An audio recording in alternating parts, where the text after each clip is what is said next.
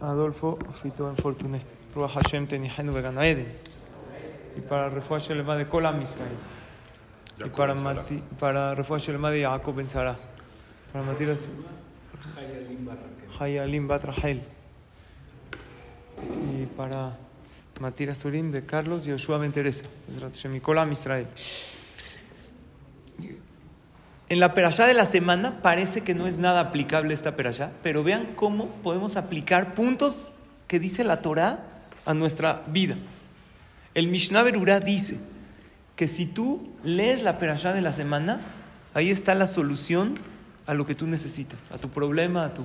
Y, y hay veces está la solución a tu vida, pero tienes que abrir los ojos porque la Torá es de origen divino. Ahí está. Y se lee en esta perashá, no así nada más.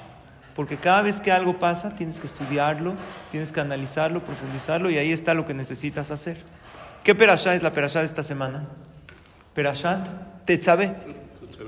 Parecería no aplicable. Vean qué mitzvot hay que aparentemente no aplican hoy en día. Son mitzvot de los Koanim en el tiempo del Bet Mikdash. ¿Qué tiene que ver conmigo? Vean cómo aplica. Los Koanim preparaban las velas, hola, buenas tardes, de la menorá y las encendían. Hoy en día, ¿cómo aplica? Hay velas. Toda la vela que nosotros encendemos en el Knis, Ner Tamid, es en recuerdo a eso. ¿De dónde salió el Ner Tamid? Lo que dice la Torah, que en el Bet Mikdash y en el Mishkan, en el santuario, había una vela encendida. Ese es mitzvah encender esta vela. Hoy en día no tenemos como tal la menorá, pero tenemos la Hanukkah en los ocho días de Hanukkah en recuerdo a la menorá. Tenemos las velas de Shabbat, que las enciende la mujer y es mitzvah que las prepare el hombre. Háganlo, háganme caso.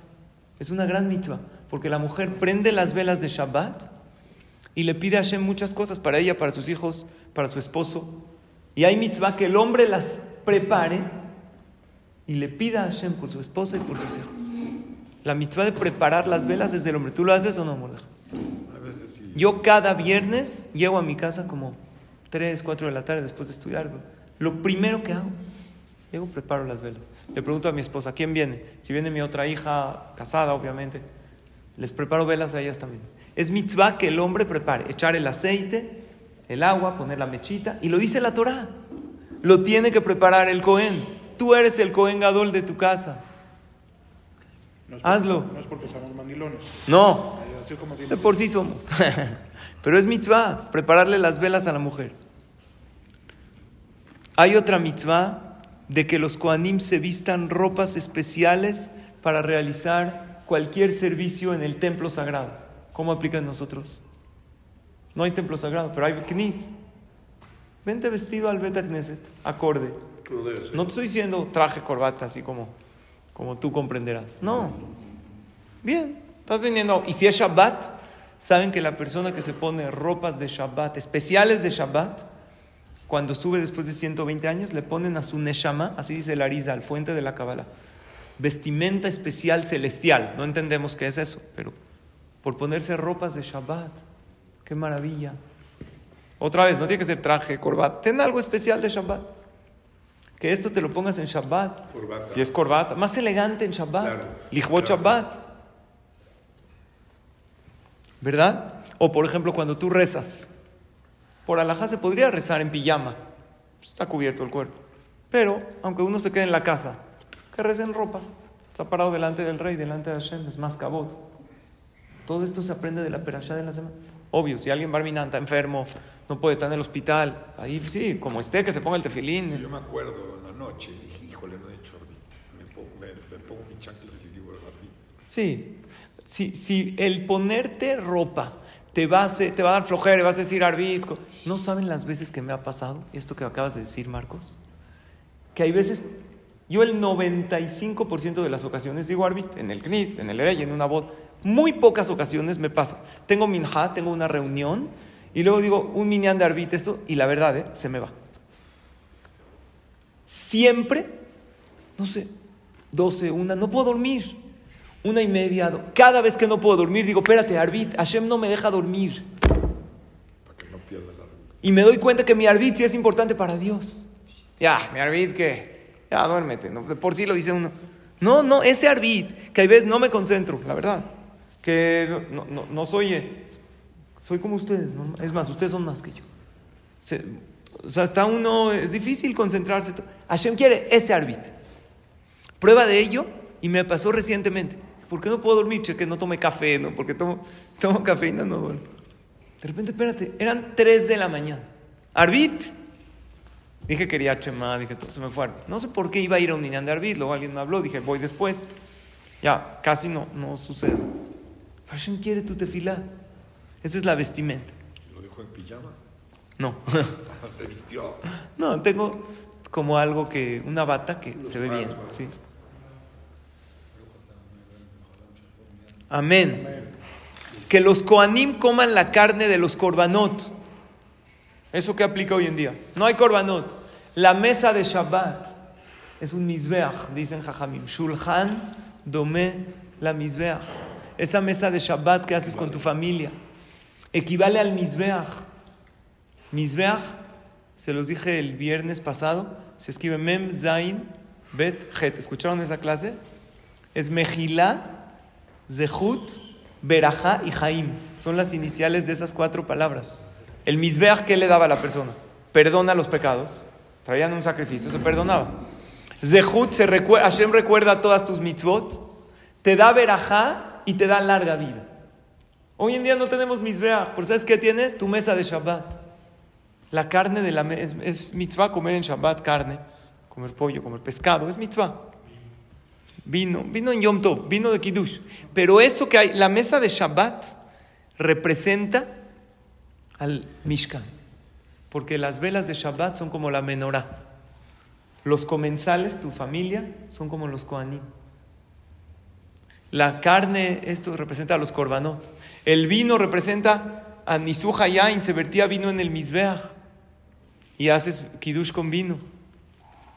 ¿Qué más? Los Kohanim tenían ropas especiales. Estemos vestidos todos de gala, es Shabbat. ¿Qué más hay en, una, en el Mizbeach que falta? Las canciones. Hay que cantar en la mesa de Shabbat. Es que, ajá, yo no soy bueno para la rola.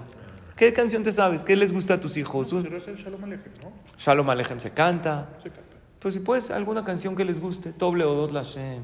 Este, y vamos a cantar. No todos somos artistas. ¿Eh? ¿Quién se reúne en una mesa a cantar? Nada más los Yehudim. A cantar. Sin instrumentos. El instrumento más hermoso para Hashem es tu voz. En Shabbat no hay, no hay, eh, no, no puedes, no pones una bocina, no hay eh, nada. Es tu voz, alabas Hashem. Qué bonito se oye el Kabbalah Shabbat en el Knis. El Ana Bejoach. ¿Qué hay? ¿Qué orquesta hay? Nada. Los instrumentos más hermosos somos nosotros. Hashem anhela escucharnos. Y eso es una mesa de Shabbat. Y eso aplica. Comer en Shabbat hay que hacer una mesa de Shabbat muy dinámica, muy de unión familiar. Funciona más hacer una mesa de Shabbat bonita. Con luego al final sacan postre, jueguitos de mesa. Eso funciona más que decirle a tus hijos, vengan esto y hay que escuchar Kiddush. No, no. Tú haz un ambiente que solitos vengan, que les guste. Pongan la comida que les gusta, hagan una dinámica. Si hacemos un ambiente en la casa de regaño, siéntate, párate, esto, ahora Kiddush, Netilat Yadayim, y, y, no puedes hablar. El niño, no quiero, dan órdenes, ¿verdad? Dice, si me van a dar órdenes que sean de tacos, si me van a dar lata, que sean de, de cerveza. Pero así todo el tiempo van a decir, haz esto, no, no quiero. Si tú haces una mesa de Shabbat dinámica, y Shalom Bait, y ves a tu esposa con bonitos ojos y le agradeces todo lo que preparó. Porque uno de los regalos más grandes que les puedes dar a tus hijos es amar a tu esposa. Porque cuando los niños, principalmente cuando son niños, ven armonía en la pareja, sienten una seguridad interna muy grande. Les da autoestima, les da fuerza. Ellos se van a querer casar para formar una familia que sea como la tuya, para tener ese matrimonio modelo. Sé un modelo, sé un ejemplo a seguir. Entonces, eh, y hay otra mitzvah, encender el Cohen el Ketoret todos los días, en la mañana y en la tarde. ¿Aplica? Hoy, de- hoy en día decimos el Ketoret, en Shahrit decimos Ketoret en la mañana.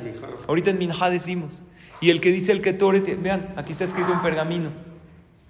No es obligatorio, pero el que dice el Ketoret de pergamino es segulá de Parnasa.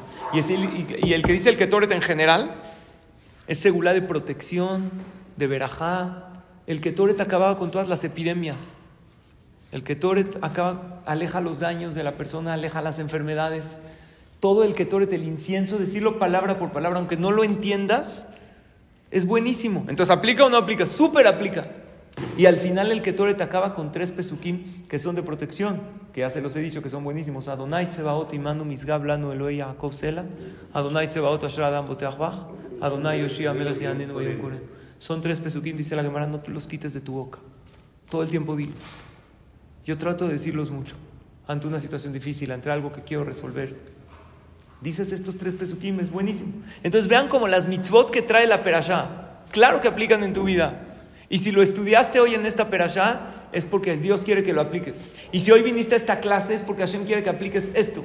Ah, no hay Betamigdash, no hay. Hay gente que dice, es lo más aburrido de la Torah. No sabes lo que aplica. No hay parte en la Torah que no aplica. Porque si la Torah sería libro de historia, habrían mil tomos, que 2448 años. ¿Cinco tomos? Desde que se creó el mundo hasta que entraron a Israel, fueron más de 2448. Ten- Tendrían que haber muchísimos tomos, toda la historia. La Torah no te viene a contar cuentitos, no es historietas. Son cosas aplicables, mensajes aplicables en tu vida. Hay otra lección. Esta es más de musar, de ética judía. Algo muy importante. La Torah dice tienes que traer materiales para el Mishkan. Ustedes, ustedes saben que este Midrash hace una alusión al Mishkan. Estas maderas son como las maderas del Mishkan. El Ejal es como el pectoral del Cohen Gadol, que tenía los doce tribus con las doce piedras preciosas. El piso se hizo así simulando la arena, porque el Bet HaMikdash ya se hizo en piso, pero el del desierto se hizo, había arena, ¿verdad? Entonces todo esto se hizo y es armable y desarmable como era el Mishkan en el desierto. Este Midrash en el que estamos ahorita, estas maderas sabían que se arman y se desarman. Se podría este Midrash, así tal cual como está, desarmar y hacerlo en otro lugar, de verdad. Como si fuera un Lego. Sí, sí está armable. El arquitecto eh, Emilio Cohen así lo hizo y él explicó en la inauguración que es armable y desarmable como el Mishkan. También está escrito que cuando venga el Mashiach, todos los Batekenesiot se van a transportar milagrosamente a Israel. Entonces este lo podemos transportar fácil. Pero en verdad Hashem lo va a hacer milagrosamente. No lo vamos a necesitar desarmar. Pero esto es armable y desarmable. Y nuestro Mishkan es nuestro hogar. Y tu mesa de Shabbat es ese Mizbeach. Procura hacer una mesa de Shabbat de unión familiar. Y sí, un poquito de la perashá, háblales, pero tampoco tanto perashá. Juega con tus hijos, echa unos tiritos en el jardín después de la mesa. Enséñales que sin celulares y sin pantallas se la pasa uno bien y hay mucha unión familiar. Que no hay correr a ningún lugar. Sácate unos juegos de mesa, siéntate en el piso a armar algo, depende de la edad. Hazlo. Tus hijos no lo van a olvidar nunca. La fuerza que tiene el Shabbat Kodesh. Pero ahora les voy a decir otra cosa. La Torah dice los materiales que había que traer para la construcción. Dice, Zahab, ¿qué es Zahab?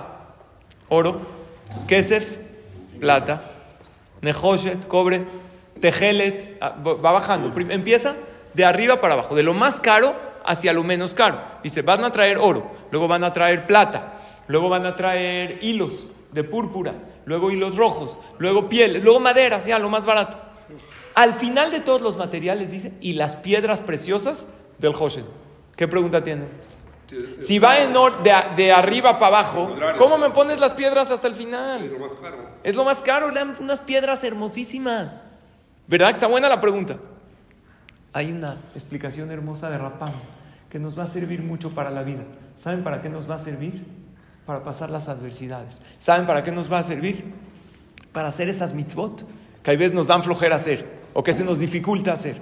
Para vencer ese yetzer hará que se nos dificulta mucho vencer. Cada quien su yetzer hará. Habrá uno que tiene yetzer hará de hablar la shonara, no puede. Habrá uno, habrá uno que quiere dejar de comer cosas que le hacen daño, que no son kosher, no puede. Y el hombre tiene un yetzer hará, cuidar los ojos, cuidar el brit, es un yetzer hará. Esto que les voy a decir hoy nos va a servir a todos para vencer el yetzer hará.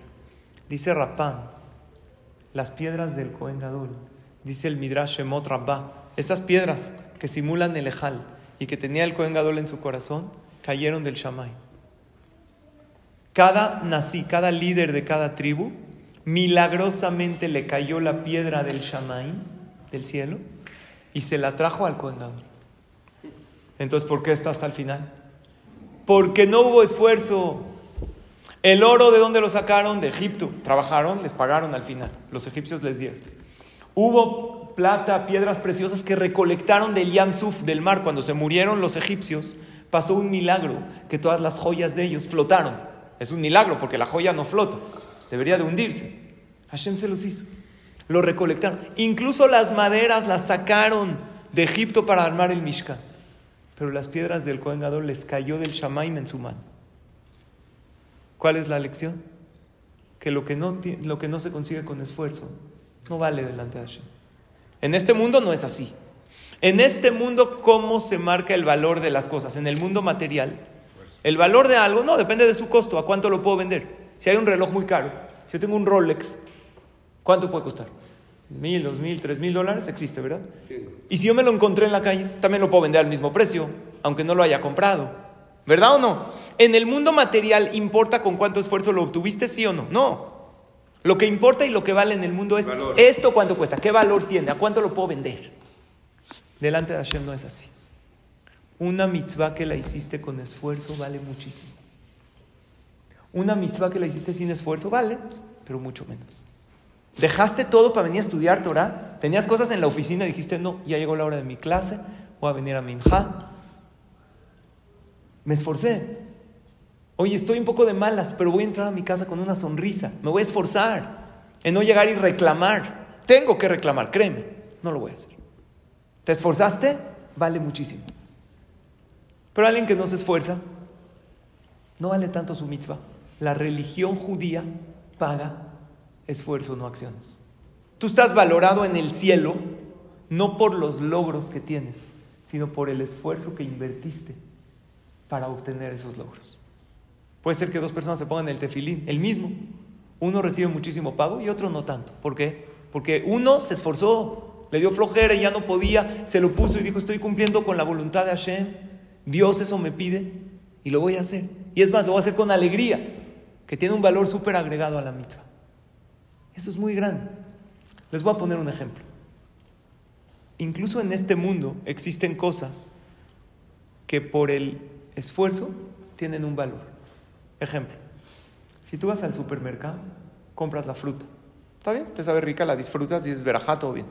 Pero ¿qué pasa si tú en tu jardín plantaste el árbol y te paraste y lo regaste y esperabas a que crezca y lo viste crecer y un día está naranja ¿Te sabe igual que la del súper? Dime la verdad. Para nada, es otro sabor. ¿Por qué? Porque le invertiste. ¿Verdad que es otra cosa? Esta manzana que tú plantaste con tus propias manos y regaste el árbol y la viste crecer y hasta que creció, ojo. Hace tres años y todo. Todo. Orla, todo lo que uno tiene que esperar. Otro ejemplo. Existen regalos que tienen un valor monetario y existen regalos que tienen un valor sentimental. A ver si me entienden el ejemplo. Hay un regalo caro, le regalan a alguien, como dijimos, un reloj caro, un celular caro, un coche caro. Está contento al recibirlo. Pero ¿qué pasa si llega alguien y te da un regalo que no cuesta mucho, pero vale mucho? Preparó todas las fotos, las recortó, pintó, lo hizo así, te lo dio precioso. No vale un álbum, no vale tanto. ¿Por qué te encanta? ¿Por qué te, el esfuerzo, la dedicación. Con Hashem funciona igual. El esfuerzo que le pones a la mitzvah le da un valor agregado. Entonces no tires la toalla cuando la mitzvah se te hace difícil. Eso es lo que Hashem busca de ti. No te desesperes cuando la educación de tus hijos se te hace difícil. Cuando ya le dijiste una y otra vez y el niño no obedece. Porque si los niños salieron buenos sin que tú le inviertas mucho, Dios no te va a recompensar mucho por tener hijos buenos. ¿Qué les invertiste? Pero si le dijiste una y otra vez y no te hacen caso y con todo esto no perdiste la calma y no levantaste la voz y le seguiste explicando y no perdiste la paciencia, claro, les pusiste el límite, el shalom bait. El que tiene shalom bait sin esfuerzo, El Shalom Bait es muy valioso para Hashem. Pero imagínate si tienes una esposa que todo te dice amén. Todo dice sí. Todo, amén, amén, Yeshem Rabba. ¿Existe? No existe. Si existiría, ¿es virtud tener Shalom Bait? No. Pues, No, pero si tienes una esposa que no es fácil y tú le dices algo y te contradice y en lugar de enojarte con ella, ¿qué dices? A lo mejor tiene su punto, voy a analizar. Y te dice, oye, en esto estás mal y en lugar de molestarte, ves si ella tiene razón. Y le dices algo y te la hace de tos, de tos con flemas te la hace. ¿Y tú qué dices? No importa y no te enganchas y tienes shalom bait. Eso es una virtud muy grande. Había un hombre mayor que entró a una tienda de regalitos, ¿verdad? Esas venden globos, regalos, tarjetitas.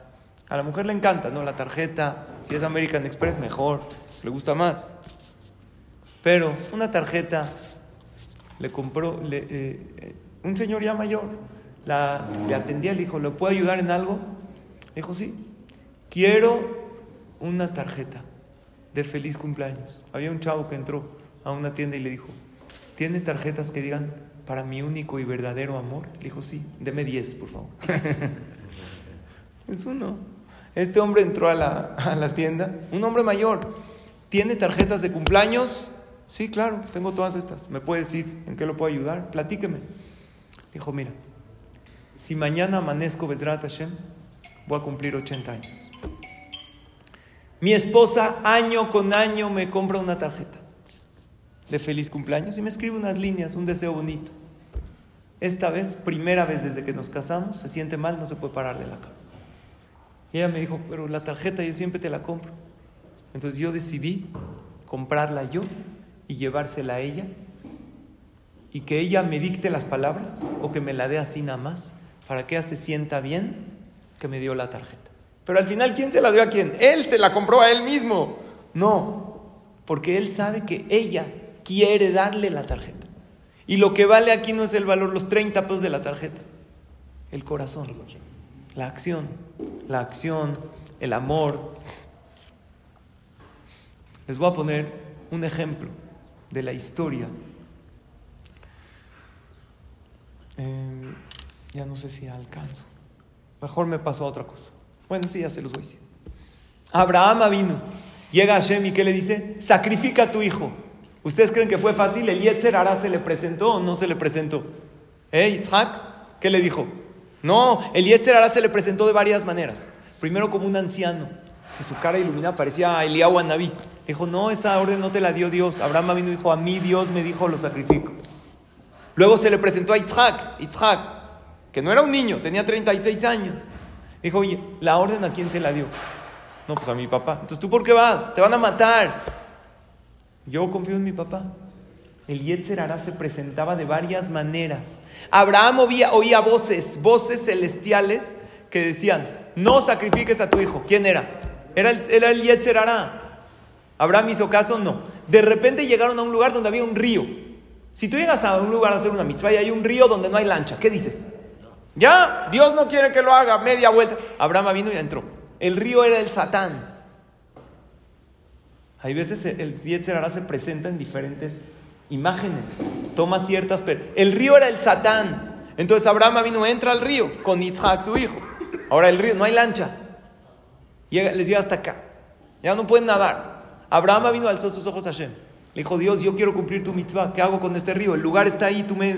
Y no hay manera de llegar. Hashem, si tú quieres que yo sacrifique, sécame el río. Pum, se secó milagrosamente. ¿Qué hizo Abraham vino con Yitzhak? Siguieron. Ya le va a, ya va a degollar a su hijo. Escucha esto, Yitzhak.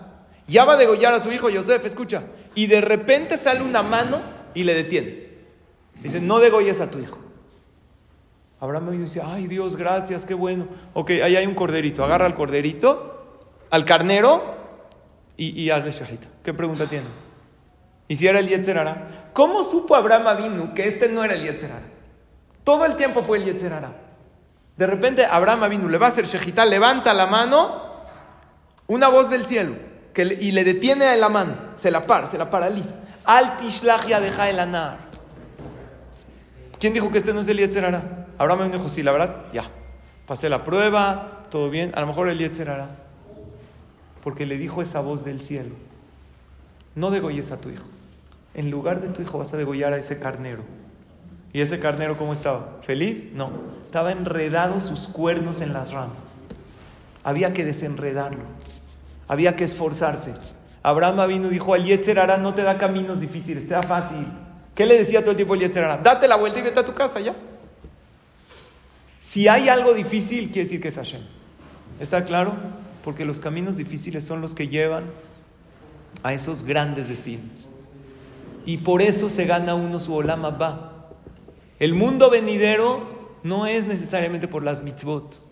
El Olam Abba se gana con qué? Díganme una palabra, con esfuerzo. Pero con esfuerzo, no esfuerzo de mala gana. Uf, ya me estoy esforzando mucho en rezar con alegría. Estate feliz, estás aquí en el CNIS. Yo sé que te esforzaste para salirte de tu oficina. ¿No vale la pena? Estás escuchando palabras de Torah. Llegas a tu casa renovado. Hay tres categorías de Olam Abba. Hay Helek la Olam Abba. ¿Han escuchado? Kol Israel y es la Em. Helek la Olam Abba. ¿Qué es Helek? Parte. Hay una categoría más alta. Ben a Olam Abba. Ben es más. Por ejemplo, está escrito: todo el que estudia Kol Ashoneh Alachot Bechol Yom, Mubtach Sheuke Pepe. Ben a Olam Abba. Ben, hijo del Olam Abba. Hay cosas que dice: el que dice Ashre tres veces al día, Ben a Olam Abba. El que dice Gaal Israel, ¿eh? Perek muy bien, dice Robi. Está escrito todo el que dice Perek Shirah, ven a Olam Abba. Pero hay algo más alto todavía. Mezuman lejaya Olam Abba. ¿Qué es Mezuman? Invitado. ¿Qué diferencia hay entre Helek le Olam Abba, ven a Olam Abba y Mezuman lejaya Olam Abba? Es lo mismo. Dicen Jajamim, hay una diferencia. Cuando tú llegas a, a Estados Unidos, si no tienes Global Entry, ¿ustedes tienen Global Entry o no? Bueno, gente de bar. Yo soy tranquilo. Yo soy del pueblo. Si no tienes Global Entry, ¿qué pasa? Te formas ahí. Y hasta te dicen feo. Eh, no US Passport aquí. Oye, ¿qué hice? Te forman. Y si llegas a GFK, donde hay muchísimos vuelos, te puedes quedar ahí dos horas y media. Llegan, oye, pero voy a perder la conexión. A mí no me importa. No puedes sacar tu celular. Te traen todo el tiempo. Llegas al final ya, te, te, empiezan a preguntar, no te dicen bienvenido, welcome to the United States. No, ¿qué te dicen? ¿De dónde vienes? ¿A qué vienes? ¿A dónde vas? ¿Cuánto tiempo te vas? ¿Cuánto dinero traes? ¿Para qué vienes? A ver la dirección. ¿Y te, estos son tus hijos? Sí. Y esto, te empiezan a hacer todo tipo de preguntas y luego al final, va. Oye, papá, vengo a vacacionar aquí, te voy a dejar lana. Me tendrías que recibir con las puertas abiertas. Eso es la categoría más baja. Ahora, ¿cómo llegan los que son americanos? Ellos tienen una fila especial y le pregunta, welcome to the United States, ¿cómo te fue de vacaciones? Bienvenido a tu país, ¿verdad? Y hay uno más grande todavía. Diplomático. Los diplomáticos llega la limusina al avión privado, ni tienen que formarse en la fila, checa sus, esto, jabot, bienvenido, es su casa. Esas son las tres categorías. Kol Israel es la Emhelek Leolam Abba. Tú por ser Yehudí te vas a formar ahí, nada más te van a checar, a ver qué hiciste. ¿A dónde estuviste? ¿Qué mitzvot hiciste? ¿Cuánto traes? ¿Para qué viniste? ¿A dónde? Vamos a checar todo. Y al final va a pasar. Pero a un yehudí que pecó, ¿cómo va a pasar? Al cuartito algunos los meten. ¿Verdad? A ver, cuéntalo. Hay un yehudí que pecó mucho. Al final sí va a ir al Olama, va. Pero después de pasar por todo un qué, Marcos? Por todo un proceso, por toda una tintorería. Nada agradable. Yo no veo a la camisa muy feliz cuando está ahí en la tintorería. Jazita, la plancha, la esto, la calienta. ¿Para qué tintorería? Mejor aquí de una vez. Limpiarnos aquí. ¿Sabes cuál es la mejor tintorería? Esta. Estás en el CNIS, feliz, estudiando Torah. Tu alma se está puliendo. Sale tu alma con un brillo especial. Entonces, la más baja es que Hele la mamá. ¿Quién es? El que se forma por la fila normal. Hay otro que es. No, no, no. Este es US Citizen. Se ¿Eh? Exacto. Llega a la fila especial, bienvenido, ¿qué tal? 80, 90 años en este mundo, oye, te estábamos esperando, tenemos una parte en el Olama va preciosa para ti. Hazako Baruch, fuiste un tzadik, bienvenido, las puertas abiertas para ti. Sí. ¿Qué? Claro, hay que esforzarse. Claro que es más difícil, pero vale la pena. No, no es de los jajam, ¿eh? Todos podemos ser, yo no soy jajam. Y podemos ser, yo soy menos que ustedes. Porque hay jajam sin barba, hay barbas en jajam, hay uno que no tenemos ni jajam ni barba. Pero somos Yehudim que tratamos ¿Verdad o no? De hacer lo mejor que podamos. Si llegamos a ese nivel, te van a recibir por una fila especial, bienvenido, no te checan casi nada, no te preguntan nada y llegas al Olama va directo. Y hay otros muy tzadikim que no necesariamente tienen que ser jajamim, mezuman lejaya Olama. La Gemara dice de varios jajamim, invitados por Dios, la limusina directo, no pasa, no se forma, no los checan, no nada, jabod. Oye, pero yo no puedo llegar a ser, dice el Maimónides, te equivocas todo Yehudi, mientras estés vivo, puedes llegar a la categoría mínimo de Moshe Rabbenu. ¿Cómo puede ser? Yo puedo llegar a ser Moshe Rabbenu. Moshe Rabbenu habló con Dios, porque Moshe Rabbenu en su esfuerzo llegó a lo que llegó. Si yo me esfuerzo mi máximo, no voy a llegar a ser Moshe Rabbenu, pero Dios nos ve igual. Porque yo hice mi 100, lo que podía, lo que estaba, lo que estaba en mis posibilidades. ¿Está claro o no? Entonces hay que ser siempre astutos con el Yetzer porque el Yetzer hará, te pone lo fácil y tú te vas por lo fácil, por lo rico. No. Cuídate, sé, la inteligencia Dios no te la mandó para el negocio, a ver a quién le vendo. Vive bien tu vida. Sé inteligente, sé astuto. No pierdas tu, tu, mundo venidero por un pequeño deseo que dura minutos y luego el cargo de conciencia para. Mejoras mitzvot, haz más, simtobim. Hay uno le dijo a su, estaba un sabio aconsejándole a su hijo, le dijo, cuidado con los pelirrojos y con los pelones. ¿Por qué? Dijo, los pelirrojos son muy astutos, a veces son tramposos, cuidado con ellos. Dijo, ¿y los pelones? Dijo, porque no sabes si a lo mejor antes era pelirrojo. no puedes saber. Tienes que tener inteligencia, ¿verdad? Había uno, una amiga le dijo, oye, se me perdió mi perro. Dijo, ¿por qué no pones letreros? Se busca. Le dijo, no, mi perro no sabe leer, no va a funcionar. Había uno estaba jugando ajedrez con su perro en la plaza central. Oye, Zuzu, estaba jugando ajedrez con el perro. Él movía, el perro movía. Todo el mundo está impresionado. Así pensaba, el perro pensaba, movía la ficha. Y le dijeron, oye, este perro es muy inteligente. Dijo, no, es el más tonto que hay, le llevo ganando 4 o 3 en partidos. Que de qué Que Hashem nos dé pura veraja. Rabbi Hananiah ben Akashia Omer